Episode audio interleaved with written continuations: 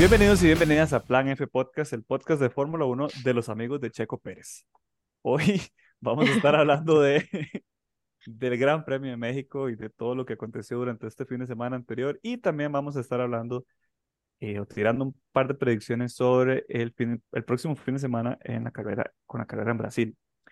Este, para empezar, di no, démosle mérito a lo que pasó con, creo que de lo más importante o de lo más hueso que pudo haber pasado este fin de semana es lo de Checo, pero por supuesto que pasaron un montón de otras cosas. Para hablar sobre estos temas, hoy me acompañan eh, los amiguis Mitch, Hola. Don Gary Hola, hola, ¿todo bien? y el calvo de Joana.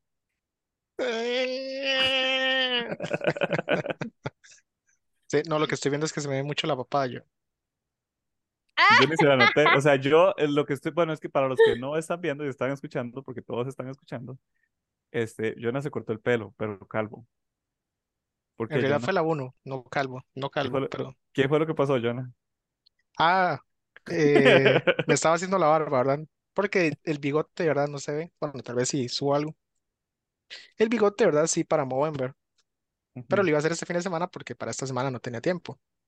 Y cuando me estaba, cuando me estaba recortando los lados de la barba, se le cayó la guardia, digamos, la, la que le da los números a la máquina de cortar pelo. Entonces hago ñiñiña, y entonces no tenía la guarda. Entonces era como, Daisy, ese es mi nuevo corte de pelo, porque tenía un rajonazo aquí. Entonces como, Daisy, vámonos. Entonces me terminé rasurando el pelo. Y ahora parezco como un huevo con bigotes, o como el bichito de Pringles, la mascota. Nunca eso. Pringles tiene mascota. Sí, Daisy, el cosillo de bigote. manda huevo. El logo, es el logo. vea, vea, no me acuerdo. Vea, hoy estoy, bueno, yo les estoy diciendo ahorita que estaba demasiado dormido. Se nota. Estoy, pero digamos, estoy tratando de hacer memoria de, de, del logo de Pringles. Solo me acuerdo de las palabras, no me acuerdo del, de la mascota. Estoy buscándolo en internet. Nada más me ve y ya sabe que soy yo. Vea qué loco, se parece a Jonah. Es que Ahora cambio la foto de perfil y pongo esa. es cierto. O sea, es, es el bigote, es que el bigote es muy particular. El, el bigote de Jonah se ve muy, muy bien formado. Pero bueno, entremos ya en, en materia de, de, de lo que nos trajo aquí, porque después terminamos hablando como por cinco horas. Como usualmente lo hacemos, obviamente. Sí. Bueno, este fin de semana fue diferente porque esta vez lo vimos juntitos, la carrera. Pero nos guardamos muchos detalles, me imagino yo, y traemos otros de los que ya conversamos también. Eh, ¿qué les pareció a ustedes? Porque eso sí, yo, eso sí no lo vimos juntos. ¿Qué les pareció a ustedes la clasificatoria? ¿Cómo la vieron? Pues, ah, como a grandes rasgos, creo que a muchos nos sorprendió el pacing que tuvo el Alfa Tauri y Richardo, Ricardo. ¿Cómo se dice ese nombre? Yo No creo que es. Ricardo. Dale, Ricardo. Ricardo. Ujú. Yo Creo que nadie lo esperaba, sí, nadie lo esperaba. O sea, fue todo random, pero sí, súper bien por el Mae, porque le fue bien en realidad. ¿Qué quedó él? Como en cuarto. No, Sí, quinto. Creo que quinto. Cuarto quinto en, No, cuarto, en cuarto en quali. en quali. Cuarto en quali, ajá. En carrera En quedó carrera como fue que 6, 6, 6, 7. sí, realmente sí le fue muy bien. Sí, No creo que no también, también la excepción fue Norris, que no pasó de Q3 Ajá, eso fue, eso fue de lo primero que Q1. yo, Q1 más de, bien, lo- de perdón. Q1, eso fue de lo primero y claramente porque pasó de primero, pero a mí me sorprendió un montón de que el mae no pudo ni pasar, Sí. pero no, no, no me acuerdo porque fue hace tiempo, o sea, el mae quedó literalmente de último. Bueno, creo 19. que, Sí, después de todo lo que pasó, en realidad sí quedó último, pero después de todo lo que pasó, sí quedó de otra cosa. Porque, o sea, en esta cla- eh, clasificatoria, otra de los límites de pista hicieron de las eso fue, suyas. eso fue lo Ajá. que, por eso que el mae quedó ahí. Es que eso es lo que yo me quedé pensando, yo mae, pero ¿por qué tan abajísimo? Porque yo les voy a, les voy a comentar, este, de- otra vez, no vi la quali el día que era. Estaba viajando, entonces al final la vi e- en el carro. O sea, fue como un podcast en realidad. O sea, yo puse el teléfono por allá y nada más la iba escuchando, pero no la estaba viendo. Y me acuerdo que entonces escuché a los comentadores hablar de la posición de Norris y yo dije, madre, pero ¿cómo va a quedar de último? Y en, en, en Q1, digamos, no hizo, no hizo nada, el todo no hizo nada. Pero sí, fue, fue sorpresa no solamente para nosotros, sino también para los, los comentadores que están como, pero Norris, después de que le haya ido tan Sí. bien, y como, como lo hablábamos también en la carrera, o sea, el man trae una racha de que quedan podio en todas las carreras, en las últimas, desde que, desde que empezó la, des- después del summer break, siempre quedaba ahí, o sea, siempre quedaba como entre los primeros cinco por lo menos, Sí. y esta vez sí le fue Bueno, eh, técnicamente no quedó último porque este Stroll salió de pits y Yuki tenía una penalización por mejoras. Entonces, y Sargent no logró hacer tiempo. Entonces, al final eh, subió a la P17. Claro, no es la posición ideal para él, pero por lo menos no salió de último. Ujú. Sí, al final ya en la, en la real. Sí, Sí. sí, Igual sí, lo raro con Norris fue que por alguna razón se les metió salir a, a Q1 con medias. Y como las medias nunca levantaron, entró por, por las softs. Y después de eso fue cuando Fernando Alonso metió las patas y hizo un 360 contra la pared y le cagó totalmente ya la, la Sí, quali. porque cuando Lo eso pasó, él iba de en su vuelta rápida, digamos, y, y la bandera amarilla y le, le cagó la vuelta prácticamente. Y lo peor es que Alonso sí se pudo recuperar de eso y sí logró marcar tiempo en la Q2 y todo. O sea, fue como solo Sí, para. Es que precisamente él se había perdido, él ya había marcado tiempo. Es que el problema era que Norris no había marcado un tiempo bueno. Ahí se habló de la teoría conspirativa y Jonathan. ¿Cuál de todas? Ah, sí, de que Alonso lo hizo a propósito. Porque los Aston Martin no tenían chance de, De nada. de salir de Q1. Entonces Alonso es como, uy, vea, ahorita todo el mundo está mejorando. Si termina Q1 ya, paso yo. Y sí. Pero Sí. dejó mando Stroll porque ya Stroll igual había, había perdido. Ah, pero esto ya, ya se sabía, igual, ya era esperable. Sí, Pero sí, él, bueno, él y, y en realidad, o sea, pensando en el equipo, en McLaren también, eh, de Piastri quedó de séptimo, entonces tampoco fue como, de como el gran resultado que obtuvo McLaren durante la, durante la quali.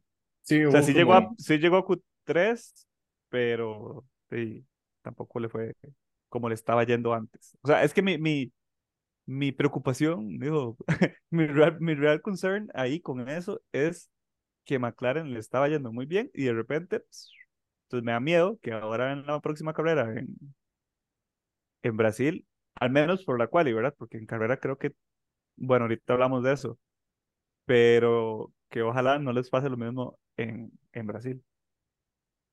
sí, habría que Que ya ver venían, porque ya venían subiendo un montón. sí, ya es la segunda carrera que como que bajonean un toque el nivel o el rendimiento. Pero, pero eso no es tanto rendimiento, eso fue metida de patas de la estrategia de McLaren. Ya, por lo menos en quali. Ujú. O sea, Por eso, lo que ¿cómo yo, yo, por e- así?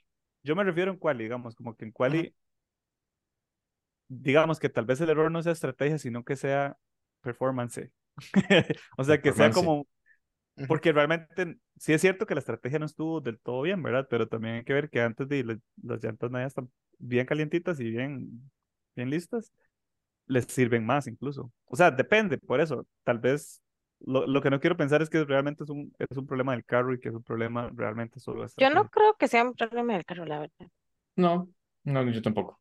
Yo espero que no, yo espero que no, pero hay que ver Simplemente y no, no tuvieron la buena estrategia que deseaban. y ya. Ujú. Y bueno, después de, de eso, eh, otra cosa que me gustó mucho de esta quali, para hablar de lo más importante de la clasificatoria, realmente es Ferrari. Qué rajados. Bueno, en la quali, ¿verdad? Volando en Pero, quali, pero sí. qué rajados los dos. Y de De la hecho, nada. sí, sí. O sea, pole position para Leclerc con 1.17.1. Y, digamos, realmente lo importante para mí es comparar a ese pole con el tiempo de Verstappen, ¿verdad? Que obviamente lo más importante es comparar al mejor con el peor. Y Sí. a Verstappen que tuvo un tiempo de 1.17 con 2, 2.63, digamos, pero digamos, la diferencia fue literalmente una décima de, minuto. Entonces, es, es como bonito ya ver eso. Y ojalá se mantenga. Tal vez no solamente Leclerc, sino que, que ahí se vayan turnando, que no sea solamente Verstappen el que está al frente. Ujú. Sí, sí, sí. Creo que yo concuerdo con eso porque Ferrari y voló. Creo que se están poniendo las pilas por ese tercer lugar porque McLaren está ahí muy cerca también. Ya. Mercedes como que se les escapó un poco más. Y bueno, Aston Martin ya, ya no cuenta, básicamente. No, no, Entonces ya no la pelea está, en el fuego por ellos y ahora ya no, no llegan, pero ni, ni, ni salen de Q2 ya. ya, ya, ¿cómo se llama? La, la pelea por el tercer lugar está entre Ferrari y McLaren. Y está muy cerradito ahorita. Sí, sí, ajá. Sí, Eh, ¿cuántos puntos hay de diferencia? No saben. Son, Ferrari está en 349 y ¿Mercedes? McLaren ¿Y 256. Mercedes? Sí, no, ¿Y Mercedes? Mercedes tiene 371. Ya los pasó.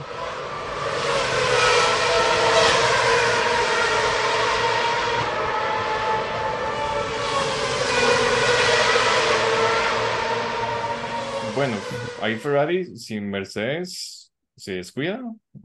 Y eso es un mensaje para Russell.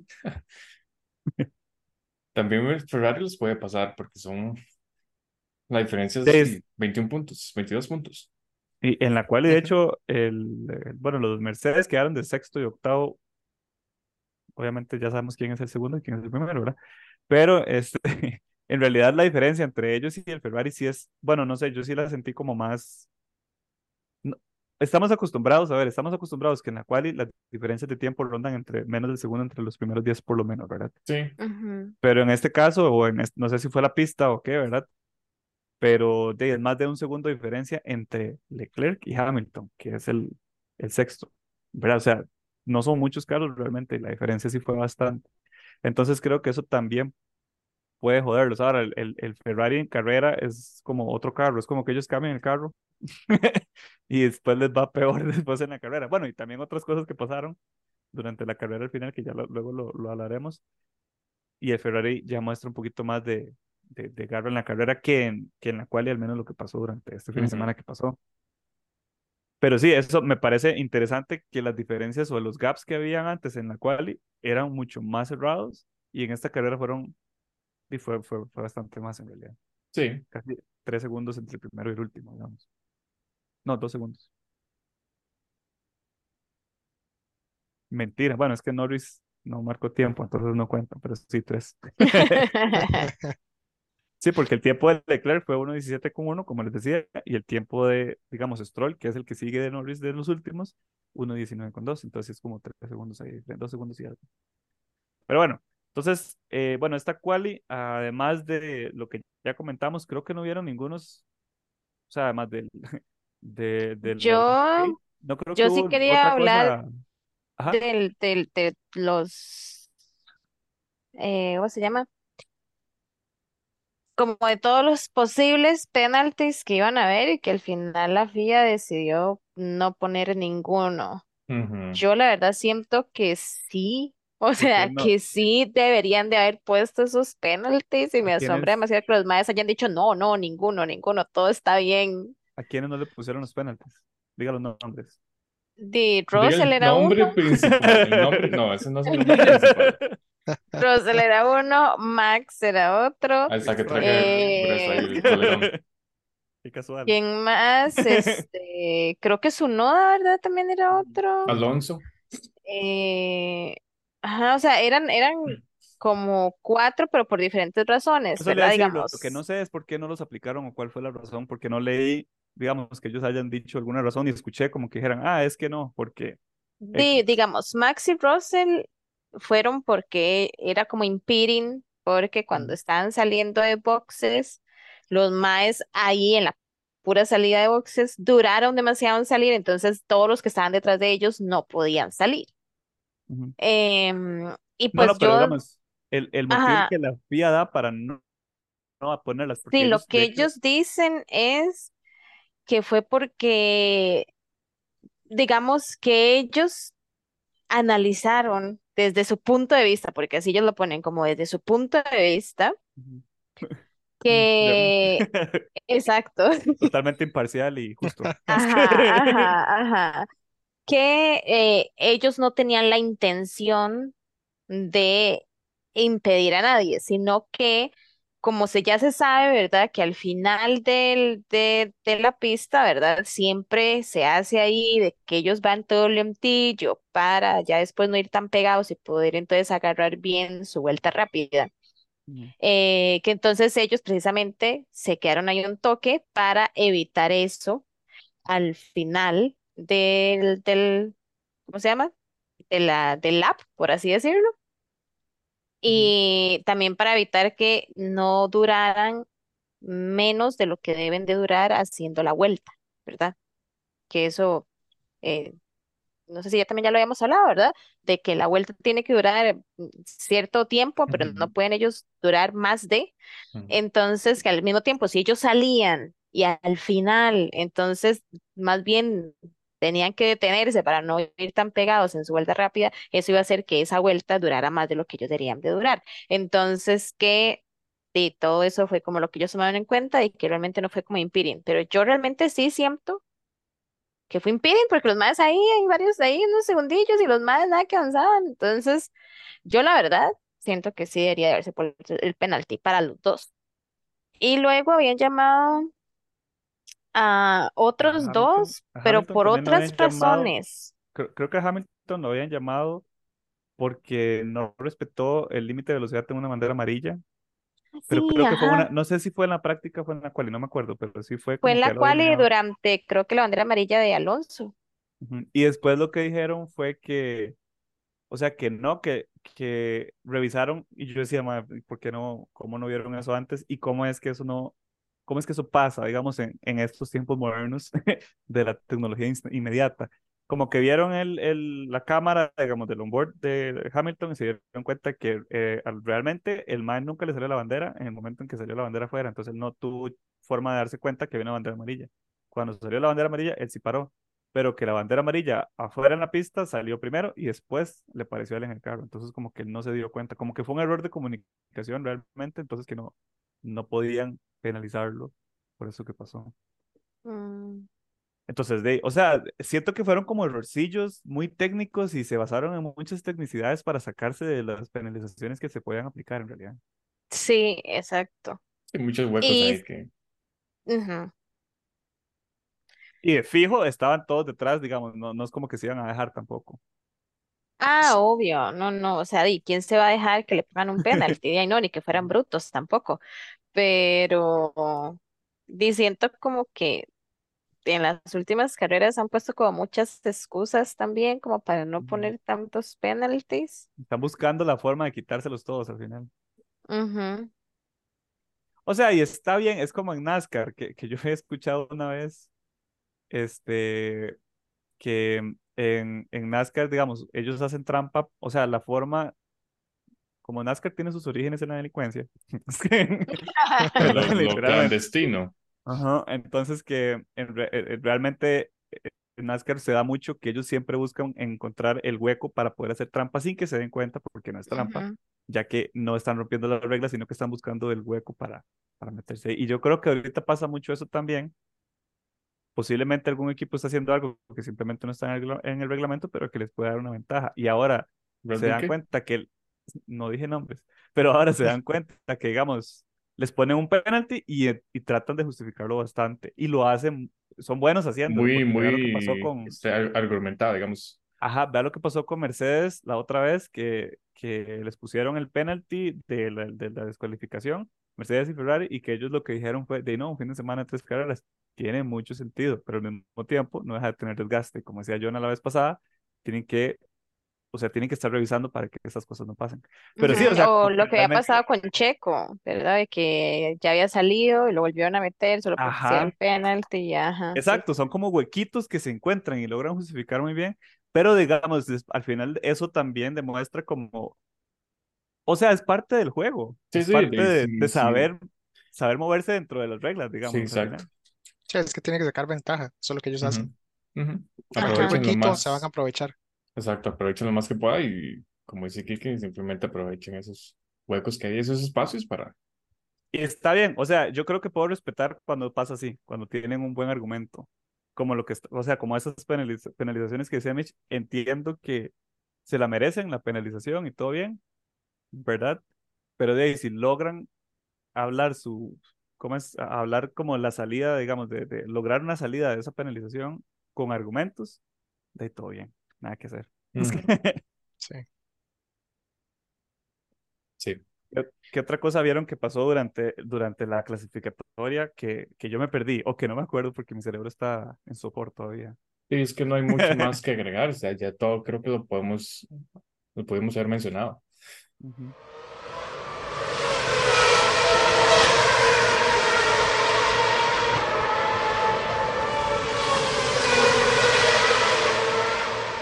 Al final, la, la clasificatoria eh, general, al menos los primeros días, como mencionábamos, quedaron los dos Ferraris en orden de prioridad, Leclerc y Sainz. Después Verstappen, seguido de su ex compañero Ricardo, que eso es interesante. Vea, estas tres posiciones en cómo quedaron. Eso es como un augurio. no sé si malo o buen augurio. Verstappen, Ricardo y Pérez. Que ya ahí, como que usted empieza a decir, yo creo que Ricardo está buscando algo. Eh, Algo después- buscando por ahí. Algo, Sí, sí. ¿qué será? Y ahí dio la señal. Un asiento que- muy cómodo. Después del, de, bueno, el quinto que fue Pérez, quedó Hamilton, Piastri y Russell en ese orden, seguidos por Bottas, John Wan Yu. Yo, O este fin de semana que pasó, creo que fue en la quali o en una, no me acuerdo durante qué sesión realmente, pero yo me lo, o sea, como que la nota mental me quedó para siempre grabada, y es que el comentador se equivocó el nombre. Él es Yo Wan Yu, ¿qué ¿verdad? dijo? Le dijo como Sí. Yu, Yu Wan Yo, como que lo dijo al revés. Y después, sí, o sea, yo escuché que lo dijo y yo dije, fijo, ese es el nombre. Y como que el mae lo dijo y el compañero comentador le dijo, no, es al revés, es el otro. Y yo, bueno, no soy el único. Eh, bueno, eh, Joe Wan-Yu de décimo. Y así como para mencionarlo, Albon quedó 14. Los demás también ya los habíamos mencionado. Creo que es importante que Sargent no logró marcar un tiempo durante toda la clasificatoria. Y como dijimos anteriormente, Norris se fue en Q1 y quedó de 19 al final. Bueno, de hecho, hablando de Williams, yo sí estaba triste porque en la primera práctica les había ido muy bien. En, en todas, en realidad yo escuché que Ajá.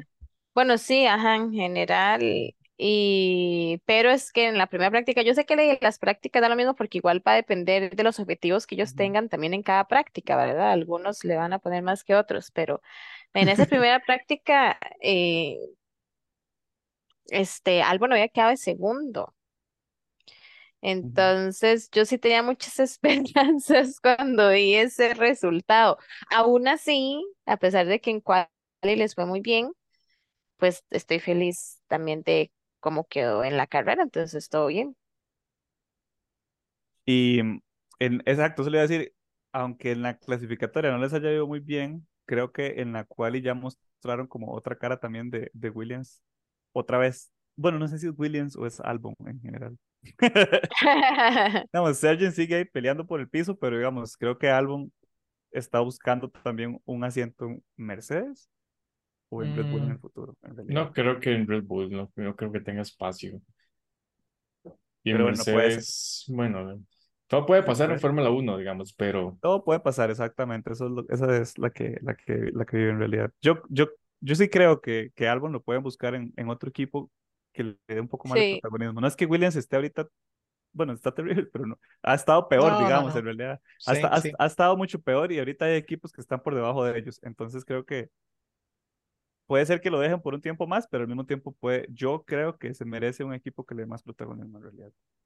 Sí, ¿Usted se ahorita imagina, están P7. usted se O sea, imagina a un bien. Albon en, en Red Bull o en Ferrari o en Mercedes? ¿Ese más estaría volando? pero es que, vamos, hay que, hay que ser sinceros. Yo no creo que a él vuelvan a llamar a Red Bull, No, ¿verdad? O no, por sea, eso. Digo, en un mundo de fantasía, digamos, donde lo llamaran. O sea, si ese más estuviera en un carro que fuera mejor que Williams, estaría volando con lo que está manejando con ese bus, digamos. Ajá, pues eso sí. O sea, después de que él aprendió, ¿verdad? Después de que, ajá, Exacto. ahora sí lo está haciendo bien, sí. O que, o que, bueno, no, es que otro sería en, en McLaren, pero ahí sí que no no, no, no, ahí no creo. Ahí sí que está. Depende. como- Es que esos más los final. tienen muy fijos. mm, ahorita, ¿verdad? Porque al, al principio de año no. Sí, Pero sí, bueno, sí. sí, pero McLaren sí está ahí, más o menos. Depende de si lo que ha avanzado este año lo pueden transferir al próximo año y los años siguientes. Porque si no, entonces Lando se harta y ya sabe que tiene brete en otro lado, entonces nada más Sí. jala. Bueno, y este fin de semana fue corto en comparación con el pasado y posiblemente con el que sigue, pero solamente tuvimos la clasificatoria y luego la carrera. Entonces hablemos ahora de la carrera, que para mí fue como lo más, lo más interesante en realidad.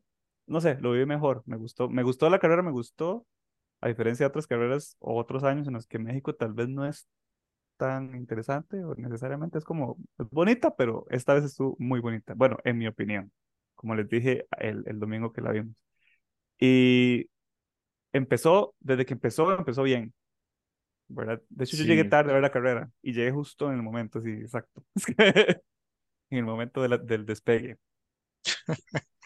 ¿En cuál despegue? Sí, sí. Y el carro volando de, de, de, de Pérez. Qué pecado, en serio, porque, o sea, tiene que ser muy feo. Yo, yo creo que todo el mundo se dio cuenta de lo que pasó porque salió en todas las noticias. Oiga, hasta mi hermana se dio cuenta. ¿Ustedes eso, pueden sí. creerlo? es- yo creo Mi que hermana la- que no ve deportes. yo creo que eso lo pasaron en, en el resumen deportivo del domingo a las 7 de la noche. Sí, Se lo juro, así, eso lo pasaron por toda Latinoamérica. Sí, sí, sí, sí, sí. Pero es por lo mismo, es porque de es el representante que tiene Latinoamérica en la Fórmula 1 y pasó en México, ¿verdad? Y realmente sí fue impresionante de ver ese inicio de carrera, digamos, porque no, bueno, no sé, es que, que un carro de Fórmula 1 se levante así, impresiona, ¿verdad? Aunque no hayan ido tan rápido, aunque, digamos, por dicha no hubieran consecuencias mayores, ver un carro levantarse de esa forma impresiona. Y bueno, lo que, lo que ocurrió fue que Pérez intentó buscar un primer lugar desde la primera vuelta, como un noob, ¿verdad? No sé por qué carajo se le ocurrió que él podía meter su carro en, en el inicio, en la pura punta del- de, toda la, la parrilla, desde, la primera, desde el primer giro. Entonces, no, no transcurrieron 10 segundos de carrera cuando le tiró el carro encima a Leclerc, le pasó por encima la llanta y salió volando fuera de la pista. Con el carro destruido, que ya no podría continuar con la carrera. Entonces, eh, en, su, en su carrera, en su casa, ni siquiera pudo dar una vuelta. Lo que es gracioso porque todos los fans alrededor estaban corriendo checo y terminaron corriendo checo hasta la vuelta 71, que digamos yo Ujú. no entendí. Es que Sí, muestra de apoyo al mae por... Se me Sí. Estaba muy caliente la birra también. No, y lo que, lo que les decía yo, o sea, que, que triste, que triste realmente para él de saber que está en su casa, en la carrera, en su carrera literalmente, y no poder, no haber podido terminar ni nada. Es como, es como feo. Y usted lo ve a él, eh, fue, fue, no, él no fue mentira. Pero usted sí le ve la cara a él, digamos, que está como triste, está huevado, digamos, es como, mae. Y yo creo que Sí, sí de- le era el chance que él tenía para demostrar que todavía se merece estar en Red Bull, aunque tenga contrato para el otro año, pero eso no significa nada. Sí, Y de, parece- la cagó en la primera vuelta. Y ya desde antes, Daniel Ricciardo, en un, que es el, el que más suena para reemplazarlo, en un. Alfa Tauri le ganó. Bueno, le ganó en, en, en clasificación. Entonces, ya todo el mundo está diciendo como de, si Checo mañana no hace nada bonito, el, mañana en el día de carrera, eh, de, la va a dar por un hueco. De, el cabrón ya se va y la caga en la curva 1 y termina en DNF. Y se le vio porque también se hicieron una transmisión de la cámara que tienen de frente del casco. El más estaba destruido, obviamente. Sí, sí, sí, el Igual yo estaba... siento que más pensando en eso de, ay, su espacio en Red Bull, o sea, sí, fijo, sí, también le pesa, pero es que yo estoy segura que es precisamente porque fue en México. Probablemente él no hubiera reaccionado igual ni le hubiera pues, interesado tanto si no hubiera sido en México. Es que fue demasiado tonto, es que no tiene sentido. O sea, de verdad yo digo, bueno, ¿por qué no se esperó un toquecillo? ¿Me entiende? Así, nada más, aunque sea ahí en la siguiente curva lo vuelve a intentar, pero Y, y es que el sé. carro que, es que el carro que tiene, usted se más, usted se puede aguantar dos vueltas en el último lugar y usted sube posiciones, está en su casa, digamos, ahí, Sí. ahí ve cómo se las arregla después, pero ahí no decidió arriesgarse de salida y mameluco, Sí, se tomó mucho riesgo ahí, demasiado. la verdad es que sí. Porque recuerden que salió de P6, P5 más bien. Sea, tampoco es que iba tan atrás, estaba bien. Sí, De hecho, salió, o sea, él salió, sí, de una posición que no era una mala posición y salió bien. O sea, ese es el punto, él también salió bien. O sea, de hecho, yo sí iba a aceptar, y es de lo único bueno que le voy a decir de Checo en esta carrera, es que el mae siempre tiene salidas pésimas. Él, o sea, yo entiendo, tiene una, una reacción tan atrás en comparación con otros pilotos, pero en esta él salió bien. En esta el mae sí fue como, ay, ahora sí es mi momento. Y entonces salió bien. Eh, O sea, se llevó a todos esos carros en la, en la primera curva eh, y ya después, ya ahí, ya, sí, ya, eso es todo lo bueno que puedo decir. subió de sexto como a tercero así, en una sola salida y llegó al punto de que ya se le iba a mandar por fuera a los Ferrari. pero es que se cierra como un caballo, digamos, es que eso es lo que, que uno dice, Sí. como, "Ma, usted no es como piloto de Fórmula 1. Tal vez, tal vez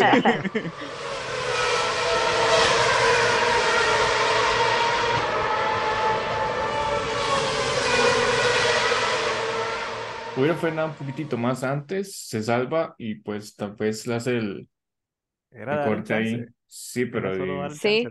seguro, seguramente pensó que Leclerc iba a ceder, y cosa que no pasó.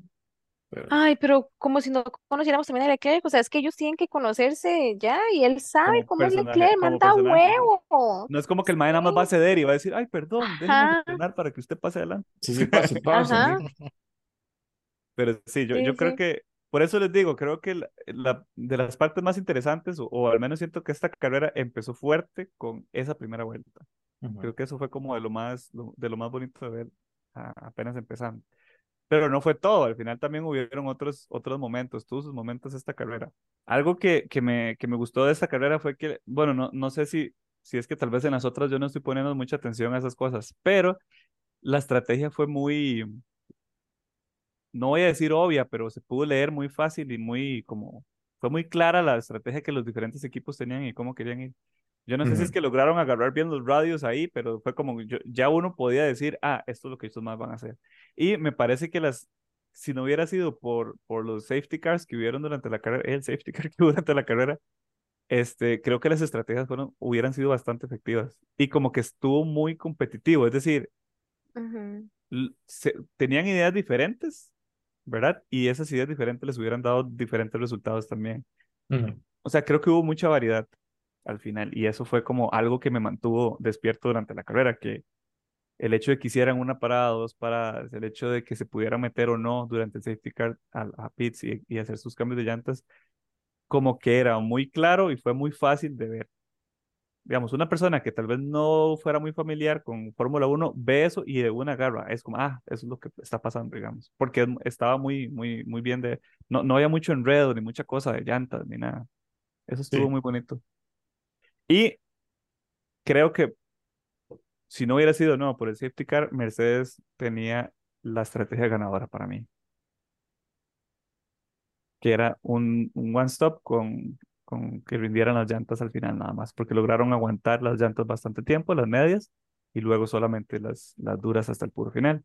Cosa que no hizo Red Bull. Red Bull se iba a parar dos veces y eso los hubiera afectado. De nuevo, si no hubiera sido por el bendito carro. De hecho, creo que Verstappen, bueno, claramente todos estamos de acuerdo y sabemos que Verstappen ganó, eh, pero Verstappen ganó apenas por 13 segundos y una parada extra de pits de esos 13 segundos que tiene Verstappen hubiera sido el mae de tercer lugar, incluso, porque son como 20 y algo, ¿verdad? 25 segundos 20, más o menos. segun- 20 Como segundos cada. 20, ajá. Como 20, ¿verdad? Sí, el, el tercer lugar quedó 23 segundos de, Le- de, de Verstappen, que fue Leclerc.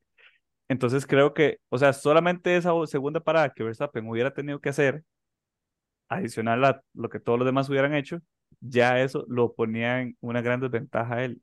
Y eso es lo que, a- ahí es donde, donde Red Bull iba. Entonces yo creo que Red Bull por primera vez se equivocó y lo salvó la estrategia por vez, millón, millonésima vez. Sí, de hecho, sin ese safety car hubiera, hubiera estado en problemas porque Hamilton sí los iba a Ujú, alcanzar con las llantas más frescas. Sí. De hecho, eh, bueno, el, el, el piloto del día se lo llevó, se lo llevó Norris, pero bueno, ustedes decían también que, y que Hamilton se jaló un carrerón en realidad. Sí, Quiero que lo porque digan. Quiero que lo digan y que quede grabado, que lo- eh, perdón, que lo diga Mitch y que quede grabado. Que Mitch fue una que me dijo, Hamilton podría ser el piloto del día. Sí, sí, él hizo una buena carrera. Oh, Yo tengo mis dudas realmente de, yo tengo mis dudas de realmente si ellos hubieran aguantado el final, porque Sí, sí estamos de acuerdo. Ajá, exacto, pero bueno, Hamilton siempre se queja, ¿verdad? Puedo decir que él hizo una buena carrera, pero quejón es siempre. Y, mm, pero yo sí tengo mis dudas de si realmente él- ellos hubieran logrado ganar. Yo creo que no. O sea, en todos modos, yo creo que aunque Max hubiera ido a hacer pits otra vez, eh, iba a volver con llantas más nuevas, más frescas que las que iba a tener Mercedes. Entonces siento que eventualmente igual le hubieran pasado. Realmente, o sea, creo que no, no había otro resultado que más que el que hubo. Em, pero, pues sí, Estoy hay que aceptarlo. El MAE. Ay, pero es que di no, o sea, ellos iban a tener llantas como por 35 vueltas, o sea, ya hechas leña, ¿me entiende? Al final, entonces yo siento que Verstappen eventualmente igual los iba a alcanzar y los iba a pasar. Sí, o Em, sea, sí, sí es cierto, pero es que sí, no sé, es que no sé por eso, porque, o sea, sí es cierto que Verstappen les metió consistentemente mucho tiempo y posiblemente al final se dejó. No sé, es que como que ya va adelante, es como, "Eh, ma, ya ya de por sí ya gané. Pero, este, es que eso es lo que no sé, no sé, otros, fa- ot- o- otros factores también hubieran jugado ahí, digamos, el mismo estrés que sienten ellos, por, bueno, uno por pasarle al otro. Este, tal vez eso hubiera cambiado la manera en que ellos manejaban, entonces tal vez Verstappen no hubiera, por eso, o sea, es, es que como me hubiera gustado más ver esa pelea que hubiera dado un resultado diferente al final. Que sí es cierto, perdón, que Verstappen hubiera alcanzado, pero hasta qué punto hubiera sido muy mm, fácil o no para él pasar, o hasta qué punto se hubiera estresado porque va de segundo y desbarata la llanta más rápido. Entonces es como eso, como, no sé, como hay otros factores que juegan, pero sí es cierto de que igual, igual se los iba, se los iba a llevar. Ya conocemos al sí, exacto. Y hay que también dársela a este a Leclerc, ¿verdad? Ujú. Que, que al Sí. final quedó de tercero, ¿cierto? Leclerc quedó de tercero. Sí. Oiga, no se equivocó, hay que dársela. De A que esta Ferrari, vez no hizo una estupidez. sí. No, Bueno, a él, Ferrari y a Leclerc, digamos ajá, como tal. Ajá. yo creo que esta vez lograron mantenerse en el plan C, digamos, entonces creo que eso es un gran, es un gran avance para ellos en realidad. Digamos, No no, no, o sea, tanto. Real- realmente los maes eh, creo que iban como por la vuelta 21 por ahí, digamos, cuando los primeros empezaron a, a entrar a pits, 21, 20 y algo. Y yo, yo bueno, yo vi el, el, el radio de Ferrari y decía, nos mantenemos con el plan A. Y yo dije, oh, wow, ujú, vamos por un tercio de la carrera y estos maes se mantienen con el plan A. O sea, no se han movido de ahí y van bien. Y de hecho el carro iba muy bien hasta ese momento. A ellos los Sí. jodió, igual que Mercedes, los safety cars, que fueron más o menos como a la mitad de carrera, digamos, cuando ya quién fue el que había entrado a pits que nosotros dijimos como, "Mae, ¿qué, qué tan salado hay que ser para entrar a pits y que después haya el safety car este, que hace que todos los demás terminen entrando a pits? Creo que fue Albon, que iba, Creo que Albon en realidad fue el último que entró a pits, ajá, porque Albon de, entró cuando ya pusieron, eh, como ya iban a poner el red flag, pero creo que antes de él entró como otra, o, eh, a otras dos personas creo que también fueron a pits. ujú. Y bueno, lo que, lo que ocurrió, ahorita no recuerdo, ¿ustedes recuerdan cómo en qué vuelta fue? La verdad no. Eh, No, no me acuerdo, pero fue como alrededor de la 20 y la 30, entre la 20, fue entre la vuelta 1 y la 71, no, fue entre la vuelta como Ujú. 20, como la vue- 20 y 35, por ahí Sí, como a mitad de carrera. No, porque no. ya había, ya tuvo que eso tuvo que haber sido como por la vuelta 35 a 40, más bien, porque Por ahí, sí. Porque ya Mercedes había cambiado llantas y ellos habían pasado como por la vuelta 30 o 31 a cambiar llantas, Y creo entonces que tuvo que como haber sido después el, de eso. exacto, 30, Fue 35, llegando, 40 más o menos. llegando a 40 más bien. Bueno, Por como en ahí. ese momento lo que pasó fue que, eh, como en una dimensión desconocida, Magnussen eh, se les barató el carro, así de repente nada No, más se le explotó. rompió la suspensión de la llanta trasera izquierda. La llanta solo dijo, bueno, chao. Fue, Uy, demasiado raro. Sí, sí, fue demasiado raro. Nada más. Mira, me puedo volcar para este lado. Y se volcó para el lado inverso para donde iba el carro. Fue muy raro, o sea, yo- honestamente ese accidente fue, fue muy extraño de ver. Tal vez por el ángulo en el que se lo enseñan a uno, digamos, en la transmisión. Pero sí fue como extraño de ver que di, el carro tiene que girar hacia la derecha y él va girando hacia Pero la la derecha, pero la llanta decide doblarse para el otro lado y el carro sale volando para la izquierda. Dio como dos vueltas y pegó contra la barrera muy fuerte. De hecho, ese es el que yo decía, digamos, que cuando salió del carro yo sí lo vi como muy afectado, así como, como raro, como caminando para todo lado y Sí, Sí, eh, sí, él se sacudió las manos también. Sí, yo, yo lo vi como, no sé si es que estaba asustado, realmente no, no ha salido nada sobre su reacción al accidente que yo haya visto, pero yo sí lo vi como afectado por el accidente que acaba de tener, que sí se vio muy feo desde fuera realmente. O sea, si usted lo ve como desde el, desde el onboard del MAE, no se ve tan horrible. O sea, es como que nada más da vueltas, pero usted lo ve de afuera y ve el desastre que causó y el desparrame que hizo con la, con la barrera y sí se ve feo.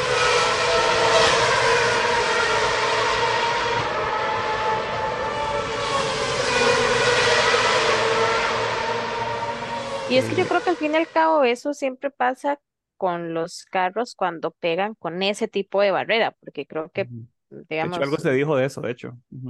Ajá, o sea, que siempre que pegan con esa barrera, pues precisamente es para que a ellos no les pase nada, pero el carro como que siempre queda de hecho leña. Sí. Y eso es como impresionante ver también. Algo parecido, no, no, no, no relacionado con Fórmula 1, bueno, más o menos. Parecido pasó en este fin de semana también en Super Fórmula, que yo no sé si ustedes lo vieron, que uno de los carros en el 130R, que es como la vuelta casi llegando a las últimas R de Suzuka, eh, se fue contra una barrera que era muy parecida a estas y hubo muchas quejas porque una, una pista que está calificada, tiene una calificación de, mm, no me acuerdo, clase A o algo así es que se llama, eh, que son las pistas que usan para Fórmula 1, tiene aún barreras, bueno, en este caso la, la de Suzuka, tiene aún barreras que causan ese, ese nivel de daño en un carro, ¿verdad? Y que al mismo tiempo, digamos, causan, este, digamos que, bueno, son difíciles de arreglar por un lado y por el otro que causan eh, ese tipo de problemas en los, en, en los, en los pilotos, que puede llegar a causar ese tipo de problemas en los pilotos porque finalmente mm, eh, todo el daño lo terminó de absorber el carro, ¿right? Ujú. Este, el piloto de Suzuka destruyó completamente el carro, digamos, salió volando el carro y todo, y contra, la- o sea, después de haber pegado contra la barrera, pero el carro quedó destruido y él sufrió una concusión que lo dejó en el hospital y no pudo, concu- o sea, en Super Fórmula es una carrera el sábado y una carrera el domingo siempre.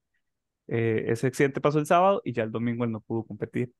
Y el, el, la culpa pues se la achacaron no tanto como a él por manejar mal, porque hizo una maniobra inadecuada, como a este, la pista, que es algo que van a estar hablando posiblemente para fu- futuras carreras, ¿verdad? En Suzuka.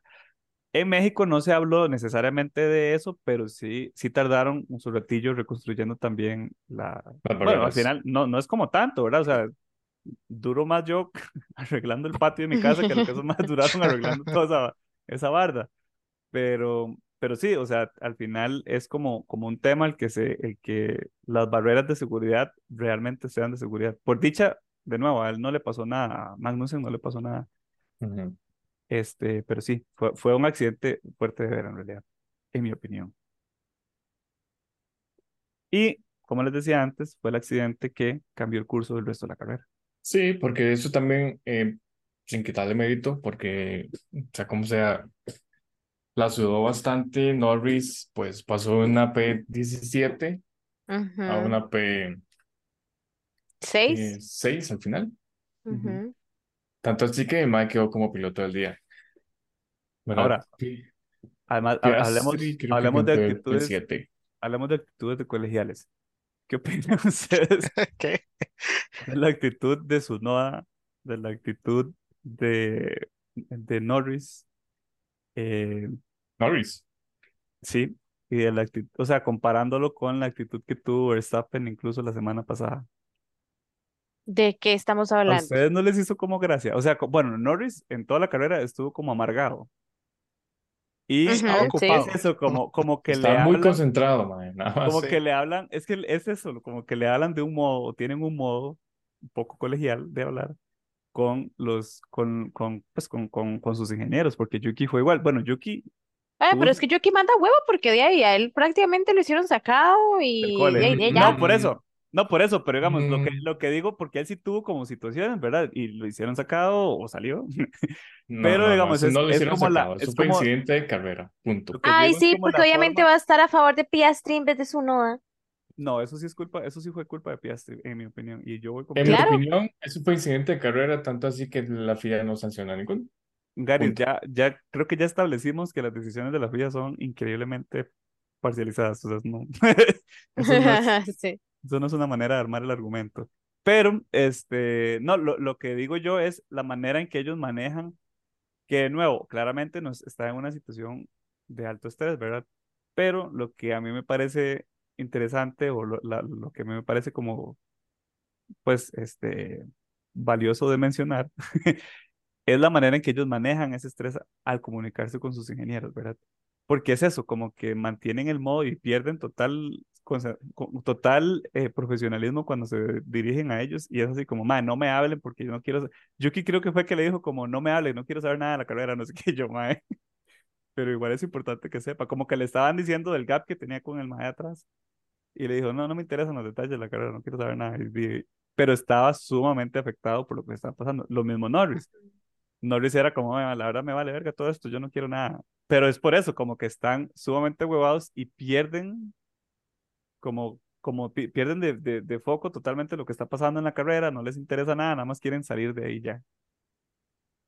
Por eso Pues digo, yo creo que depende, es como que quieren nada más concentrarse dependiendo, digamos, de la persona. Por ejemplo, un Yuki, sí, yo siento que sí es como un ahuevado de que iba bien, porque realmente Yuki iba bien y ya después de ahí, ni mierda.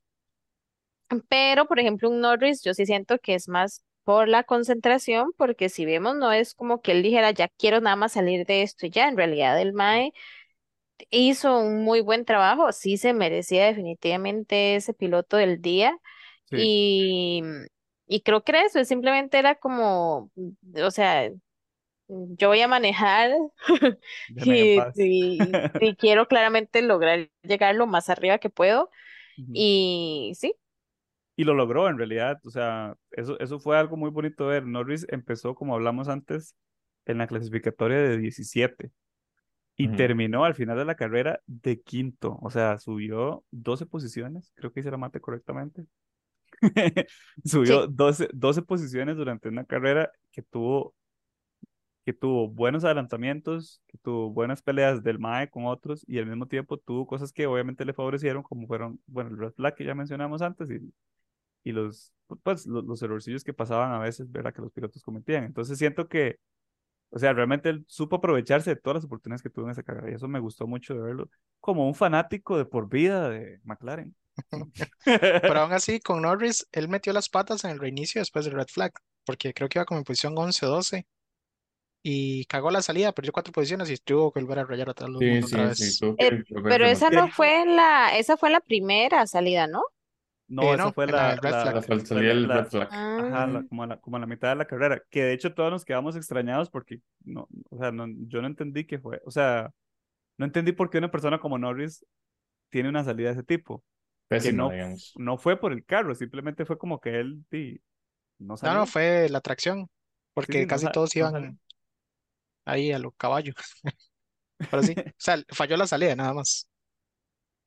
Sí, eso, eso fue vacilón. Y, y cuando pusieron, y fue como que en la transmisión, como que el propio dijeron, vamos a poner este momento bien vergonzoso de este piloto para ver cómo se ve. Y lo pusieron a él y todos los carros donde nada más iban pasando hacia los lados. Es como, ay, qué vergüenza.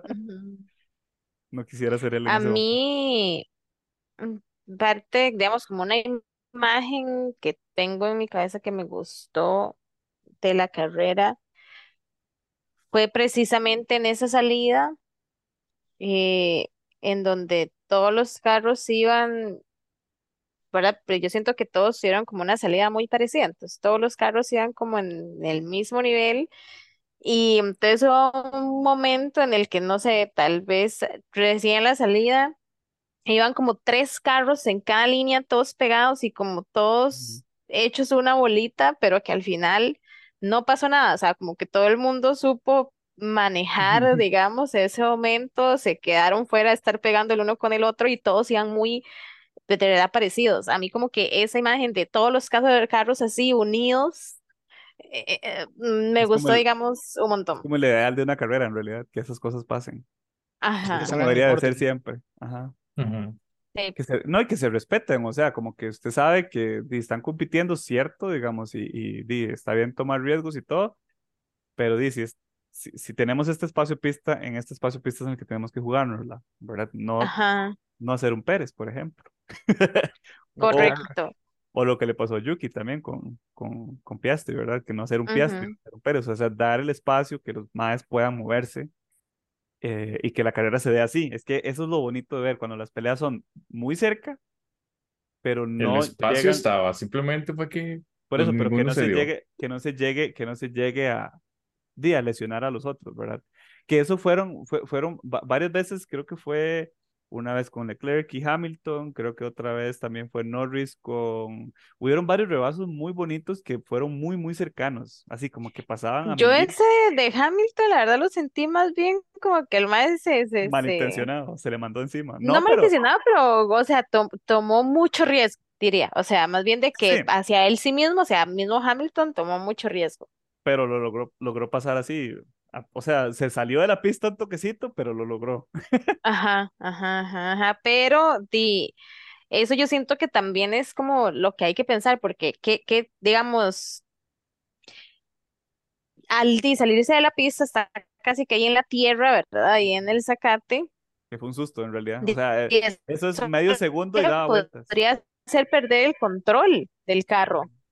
Ajá, exacto. Entonces eso es lo que digo yo, o sea, el, el riesgo que tomó en el que podría haber hecho que su carrera terminara del todo y, y quién sabe, por ejemplo, si la carrera de otros. Eh, pero, o sea, sí, fue un buen rebase, pero creo que con mucho riesgo.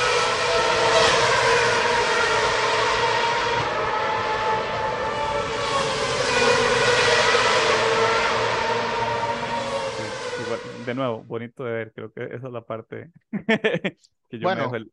algunos fueron bonitos de ver, porque la transmisión de F1, como siempre, otra vez, Qué donde más veníamos, terrible, sí. Sí, Al veníamos a ver evento final. y cambiaban de toma para ver a P17. A mí que me importa eso, no está viendo lo que está pasando. Lo ahora de ver estoy, y cortan la transmisión. O al final que, con, Alonso en la P18.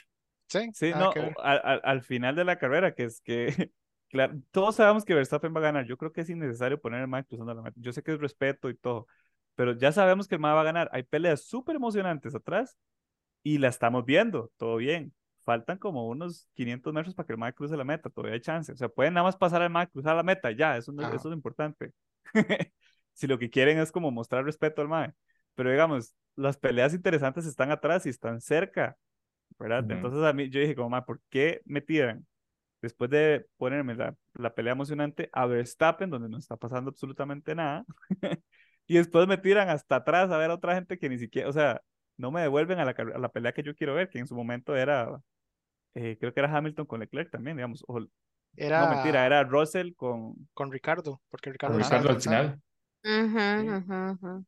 O sea, y al final ellos estuvieron cerca de rayarse, porque por- lo sé porque vi el tiempo, Por los no lo sé tiempos. porque vi Sí, imágenes. demasiado pero cerca. estuvieron ¿no? a 0 puntos- 0.05 de distancia, digamos, y yo dije, ma, están a la par, o sea, están literalmente así, lado a lado, y no pudimos verlo. No existe, no existen videos de lo que pasó ahí, porque no les dio la gana poner en la transmisión esa pelea que sí estaba interesante. Sí. Por poner a Verstappen cruzando la meta. No, Sí, pero cruzando la meta como faltándole media vuelta. O sea, sí, o sea, lo pueden dar dando la última curva, cruzando la recta y qué bonito, y después pasan de una vez a la es pelea. más, cruzando la recta, nada más, si usted está la raya de que pase Verstappen, ya lo vimos Un flash ahí nada más. Sí, sí, sí. Lo vimos cruzar la meta, vuelvan otra vez a la que estaba. Es que esa es la cosa, y tampoco estaban muy lejos de la meta ellos, en realidad, los, los, Sí. eh, Russell y, y Ricardo, y era algo bonito de ver. Pero bueno, y es que esta transmisión, eh, al menos esta, sí, sí puedo decir, o sea, normalmente ustedes, yo sé que han dicho ya que las transmisiones no siempre son tan buenas, y, y es cierto, pero en esta fue demasiado obvio. Ojalá que lo hayan visto ellos también. Sí, Creo que hay por un... ahí algo que, perdón, Ah, lléguele. algo que podemos mencionar como tal vez cambiando de equipo es lo terrible que le está yendo ahorita a Aston Martin, porque de hecho, no sé si para ambos carros, pero para el Stroll traía ciertas mejoras, eh, que al final siento que pues no hicieron nada, pues porque Ellos traen mejoras. ah, el Stroll tenía un par de mejoras ahí. Tonto. Yo creo que Stroll traía mejor antes de la carrera pasada. Y Sí, lo bueno, que me lo llama la atención es que las mejoras la aplicaron para el carro de Stroll y no para el de Alonso. Ujú. Pero bueno, al final de cuentas, ambos carros tuvieron DNF por segunda carrera consecutiva. Y eso es Creo que el problema, momento de Aston Martin, por un problema del carro, no es ni como que ajá, No sí, sé, si- yo- no sé si es no, porque, por estar experimentando es que meten la pata o qué, digamos, pero sí, esto se vio feo realmente que los dos tuvieran que salir. Y yo imagino que sí, Fernando Alonso está, está muy demasiado frustrado, sí. Este Mae que siempre anda por ahí, yo no sé si ustedes lo han visto, el periodista Fábregas. Ujú, ¿Han escuchado ese Mae? Que por allá a veces salen las transmisiones, el Mae es español y el Mae, sí, siempre está muy metido en la vara en realidad. Pero el mae publicó en su cuenta de X o X o Twitter que este, o sea, fue, fue, un- fue una publicación como bastante extraña y, y digamos literalmente así como para ponerse el gorro de, de, de, De Jonathan, de así, conspirativo.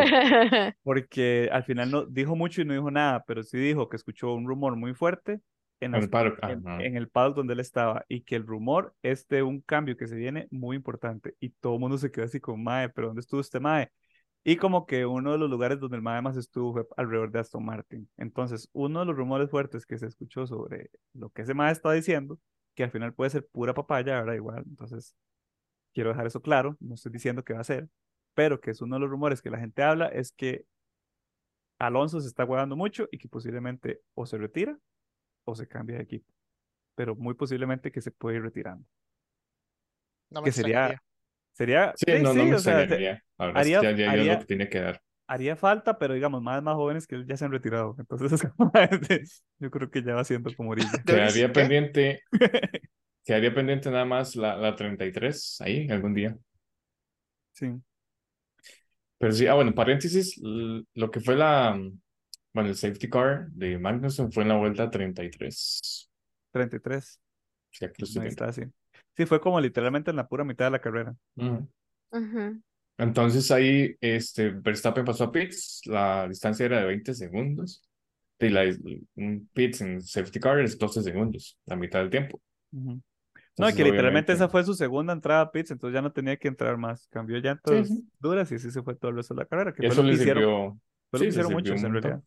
Y eso también le sirvió a Norris para poder avanzar más Ah, bueno, y esa, y esa fue otra parte de la estrategia que también fue muy clara, digamos, los que cambiaron a medias, por ejemplo, tenían un- una ventana de tiempo corta, digamos, en realidad, mientras las llantas se degradaban, para alcanzar y o pasar a las personas que llevaban llantas duras, que duraban un poquito más en calentar y que pues iban a tener mejor rendimiento hacia el final de la carrera, ¿verdad? Entonces, era eso, como ver los cambios inmediatamente después de la entrada a pits y después de que terminó la bandera roja y luego los cambios que iban a suceder cuando las llantas duras iban a estar más optimizadas hacia el final de la carrera. Entonces era como, no sé, era como muy claro cómo estaba funcionando la carrera y qué es lo que podía pasar. Y eso me gustó. Sí, Sí. sí. Fue una carrera de dos compuestos, medios y duros, entonces Ujú. no había como mucho Solo Lando que salió con suaves al principio. así, pero, pero igual, y otra vez la, la estrategia fue como, "Ma, ¿qué está Rara. haciendo? Sí, fue como lo- McLaren haciendo cosas, experimentos extraños. Haciendo los de Ferrari. Ahora, no solamente fueron Alonso y Stroll, los, bueno, y Checo, que ya lo mencionamos, ¿verdad? Y Magnussen. Y ya mencioné la mitad de la parrilla. Todos estos, todos estos tuvieron un DNF, que es como la segunda vez en esta segunda mitad del campeonato en que más de cinco pilotos durante una carrera de- terminan al final fuera de la carrera, ¿verdad? En este caso fueron Sargent. No sé por qué Sargent quedó fuera, pero muy posiblemente la cagó. Algo dijeron del fuel, Ah, sí, el algo así. la bomba de Ajá. gasolina, digamos. Qué Ajá, o sea, pero sí, fue en la última vuelta en realidad, o sea, o- que, también fue en la final, por eso, por eso es que no me acuerdo. Yo dije, ma, pero Sargent. O sea, yo Fue fue la en la última vuelta, sí. vuelta. Yo Ujú. ese DNF ahí, pero yo dije, pero Sargent sí terminó. O sea, en mi mente no, nunca lo sacaron. Pero bueno, está Sargent, Stroll, Alonso, Magnussen y Pérez, ¿verdad? Entonces esos cinco pilotos, eh, di, no, lo lograron al final de la carrera. Los demás fueron como, a pesar del que el, la- el, el, el podio fue diferente, un poco diferente, digamos, los demás fueron como un poco más predecibles. Por ejemplo, Albon quedó unos puntos, quedó noveno, pero fue un carrerón en realidad. O sea, es, es, es una posición que para mí se merecía más por la carrera que tuvo en realidad, pero de, es lo que pudo alcanzar al final. Pero sí fue un carrerón el de, el de Albon. Ocon y Gasly en décimo y onceavo, que también fue otra carrera interesante. Algo que, que me hizo mucha gracia, bueno, no sé si a ustedes les dio tanta gracia como a mí en realidad, que fue el mensaje de eh, Ocon O con a, Mm. A Hülkenberg. a sus-. No, pero fue, fue, no fue a él directamente, fue a su, a su Ajá, que es como, "Mae, ¿qué le pasa?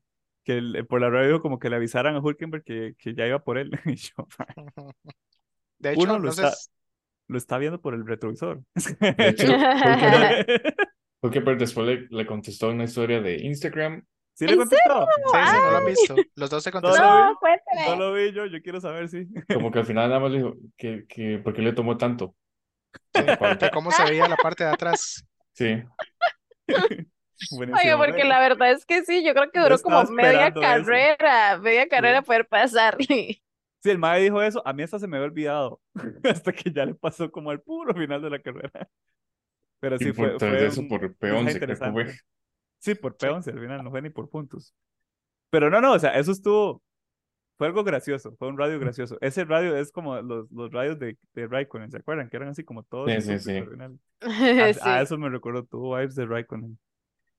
Bueno, y este, creo que fuera de eso, eh, la carrera, como les digo, transcurrió muy bonita entre rebazos y, y banderas amarillas y rojas. transcurrió bien al final hasta que ya terminó con un resultado favorable para Verstappen. La carrera al final duró dos horas con dos minutos. En segundo lugar, Hamilton. En tercero, Leclerc, seguido de Sainz, que Sainz fue como muy transparente en esta carrera. Fue-. Sí, muy, fue muy bien. discreto. Muy fue bien, pero digamos, no, no, no tuvo mucho, mucha cosa al final. Muchas Es que no tuvo quinto- pelea con nadie realmente. Sí, sí, como que no tuvo nadie que le hiciera, o sea, Hamilton estaba ocupado con Leclerc arriba eh, y Norris y Russell con Ricardo abajo, digamos, de él. Entonces, como que él era el punto medio, nadie iba a llegar ahí Ujú, todavía, sí. se salvó. Este, pero sí, entonces Norris quinto, Russell sexto, Ricardo de séptimo, Piastri de octavo, Albon de noveno y Ocon de décimo.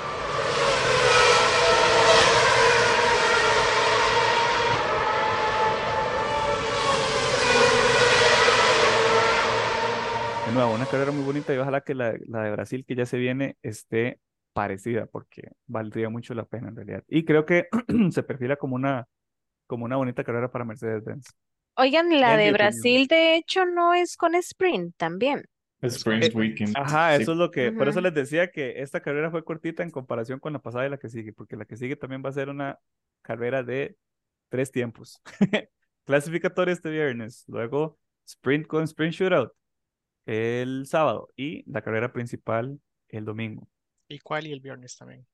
Perdón, sí. No, pero sí dije cuál el viernes, ¿no? Sí, ¿No ¿cuál te- viernes? ¿Cuál viernes? Correcto. Sí, yo nací la unión porque sí lo dije. Sí. Sí. Ah, Bueno, me pareció haberlo dicho. es que me sí, está no fue. entrando mucho aire frío en la cabeza, entonces me pierdo. Sí, sí, eso fue. Y bueno, para esta carrera, como normalmente, esta carrera normalmente era la última, ¿verdad? En todos los campeonatos. Penúltima. Siempre ha sido la de aquí penúltima. y luego iban para Abu Dhabi. Abu Dhabi, sí. Abu- Pero antes de que estuviera la de Abu Dhabi, sí terminaban en Brasil. Ah, sí. O sea, antes, antes en el tiempo de cena, digamos, terminaba ahí. Después ya empezó ahora a terminar como en el Medio Oriente, que por motivos de dinero, claramente es que termina el campeonato ahí. Y por Ujú. motivos de clima también. Sí, sí, porque ya es como el invierno. Y luego, este, o llegando el invierno, digamos. Y eh, ahora este año no va a terminar en Abu Dhabi. No, sí va a terminar en Abu Dhabi. en Abu Dhabi. ¿No es en Sí, Las es Vegas? Las Vegas y No. después Y Abu después Dhabi. Abu Dhabi. Faltan tres carreras después. O sea, tres carreras después de México. Sí, cierto, usted me había dicho. Pero sí, entonces esta que viene es en México, que, bueno, y ya se sabe, eh, México, en Brasil, que ya se sabe que el, el circuito siempre es el mismo, Interlagos, el circuito de Interlagos. Un circuito sumamente técnico, donde pueden haber muchos rebazos en la recta principal y las otras tienen de mal tantas heces que yo creo que cuesta más ver rebazos en esas partes. en- Hay dos sectores en los que pueden haber rebazos, que es el, la recta principal, la recta que sigue, y tal vez en los, en los giros rápidos que tiene eh, en, como en el segundo sector. Pero en general es una pista de- que, que mucho va a hablar el tiempo que ellos puedan hacer y cómo tomen los giros. Claramente la velocidad de punta va a ser un factor porque la recta de Interlagos es bien larga y en cuesta. Entonces, eso, eso es como un factor, pero las curvas hacen la diferencia al final, eh, sobre todo si son eh, momentos en los que no se puede rayar, sino que entonces va, va, va a calar más como el tiempo que ellos puedan hacer en cada vuelta. Lo que significa que claramente Verstappen va a ganar. Pero di, tiremos las predicciones, a ver qué, qué creen ustedes que va a pasar en esa carrera. Bueno, me manda el agua primero. Para mí es, digamos que la segunda casa de Hamilton. De De hecho, él hecho, tiene Hamilton ciudadanía de tiene- honor, ¿no? exactamente, él tiene eso. Entonces, vas a llegar muy motivado porque está viendo ya la victoria. Hace mucho tiempo no gana y para mí va a ganar en Brasil. Hamilton. ok. Hamilton P1 en Brasil. La última vez que él Después- ganó, ga- que ganó ahí fue, fue vacilón, en realidad. Sí, sí. Después para la P2 vamos a poner a Norris, los británicos en el podio. Y la P3 va a ser para Verstappen. Qué infeliz, mae. Yo voy a decir lo mismo. Yo voy a decir exactamente lo mismo. La Piloto del día. P4, Ah, bueno, P4, sí. sí, vamos a dársela a Checo Pérez. Sí, todavía está corriendo. Y el piloto de día va para claramente Lewis Hamilton. Hamilton. Sí. ¿Y Oiga, este. quién va a ganar la sprint? Ajá. La sprint, vamos a dársela a Verstappen para que gane algo. Eso estuvo muy random, la verdad, Gary. No, o sea, si, si Hamilton gana la carrera, no creo que Verstappen gane eso. Pero, eh, pero sí, sí. Se ve, se ve, se ve posible. No, no se ve tan alejado de la realidad. Yo creo que yo, bueno, en mi opinión, yo, yo creo lo mismo que Gary. Creo que Hamilton va muy motivado a esta carrera y la gente lo apoya demasiado en ese lugar. Entonces van, así como estaban con Checo en, en Brasil, En así México. están en México, que necio, yo estoy, con, estoy confundiendo los dos. Así como estaban con Checo en México, van a estar con, con, con este Mae en Brasil. Sobre todo si el Mae lleva el casco de Senna, digamos, va a ser así como todo el mundo se va a volver loco. Sí. Hamilton va a ser el piloto del día y va a ganar. La vez pasada, por cierto, mamamos con lo de Checo Pérez, cuando ahí estamos echándole una maldición a Hamilton y se termina yendo. ¿Ustedes se acuerdan? Hace unos años, creo que fue en el 2022 o 2021, no me acuerdo, o 2020, que Hamilton tuvo un choque con Russell en las últimas heces de ahí. ¿No se acuerdan? No. Bueno, fijo, van a pasar los, los highlights de esa carrera en particular, porque fue, fue un momento interesante. Cuando Russell estaba en Williams, tuvo un incidente con Hamilton y fue todo, o sea, se pelearon y todo, pero obviamente ahí se podían odiar. Ahora están en el mismo team, entonces es como algo extraño. Pero bueno, Hamilton de primero, Russell de segundo. En realidad, creo que Hamilton va a ganar no solamente por su motivación, sino porque el carro Russell va en rumbo. What the fuck? Sí, Russell de segundo y Norris de tercero. Eh, de tercer lugar va a quedar O sea, el podio Piastri. británico. Piastri. De cuarto, dice usted, Eh, de de cuarto. cuarto, sí. Oiga, me estoy jodido yo. De cuarto, Piastri. Y como les decía, el del día va a ser Hamilton. El sprint lo va a ganar Norris, en mi opinión. Ay, sea, ojalá, me gustaría va- eso. Va mordido. Yo creo que él va mordido después de la carrera de este fin de semana pasado. Me sirve Pero que sí. McLaren para que pongan descuentos en la tienda. Bueno, voy yo, voy yo, voy yo. Lléguele a ver. Eh, yo sí voy a decir que Verstappen va a ganar, porque la verdad es que va a ganar. Eh, pero sí les doy también que yo sé que Hamilton le va bien en esta carrera, entonces sí, el segundo lugar va a ser para Hamilton. Ok. Y este, el tercer lugar, yo espero que Norris le vaya bien esta vez y le ponga, entonces Norris. Y de cuarto lugar voy a poner a Sainz. A la pucha. Primero que Leclerc. Sí. como siempre. Y de piloto del día, sí, Hamilton, o sea, creo que es obvio. Y de la sprint, la verdad es que voy a poner a Norris igual que usted, porque ahorita que usted lo dijo fue como, ay, sí, la verdad me encantaría que pase, entonces sí, voy a poner lo mismo. Lo vio, lo vio, lo vio posible. Sí, sí, sí, sí. Muy bien. Sí. El mío es de casi igual de Gary. Este, P1 Hamilton, P2 Norris, P3 Verstappen, pero para mí P4 va a ser eh, Sainz, igual que como dijo Mitch, y el sprint lo gana Norris. ¿Y su piloto del día? Eh, Daisy gana Hamilton, Hamilton. Sí, Qué creo que todos vamos o sea. a coincidir. Creo que aunque no gane, tiene mucha chance de quedar piloto del día. No, oiga, y- Sí. ninguno de nosotros da un 5 por Leclerc en esta carrera. Pues, él tiene el récord de 23 podios que ha tenido, solo ha podido ganar 4 de esos podios. Entonces, no importa dónde empiece, cuesta mucho que gane. Hay que ver. Bueno, no sé. va a pagar esto. Yo creo que es que el tema tiene como una nube negra alrededor.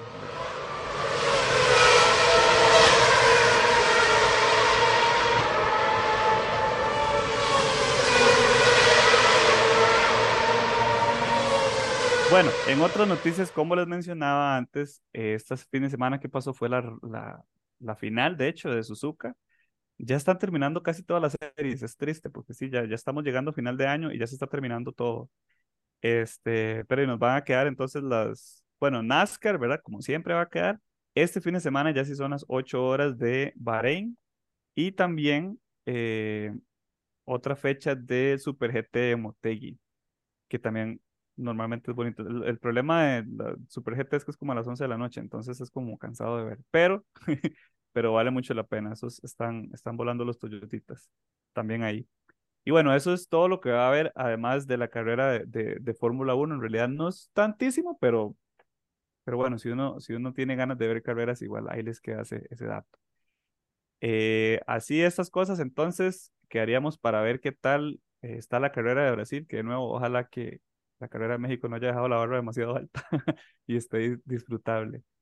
Entonces nos escucharíamos la próxima semana con detalles sobre lo que pasa en Brasil. Eh, chao. Bueno, nos escuchamos entonces la próxima semana para comentar el gane de Hamilton.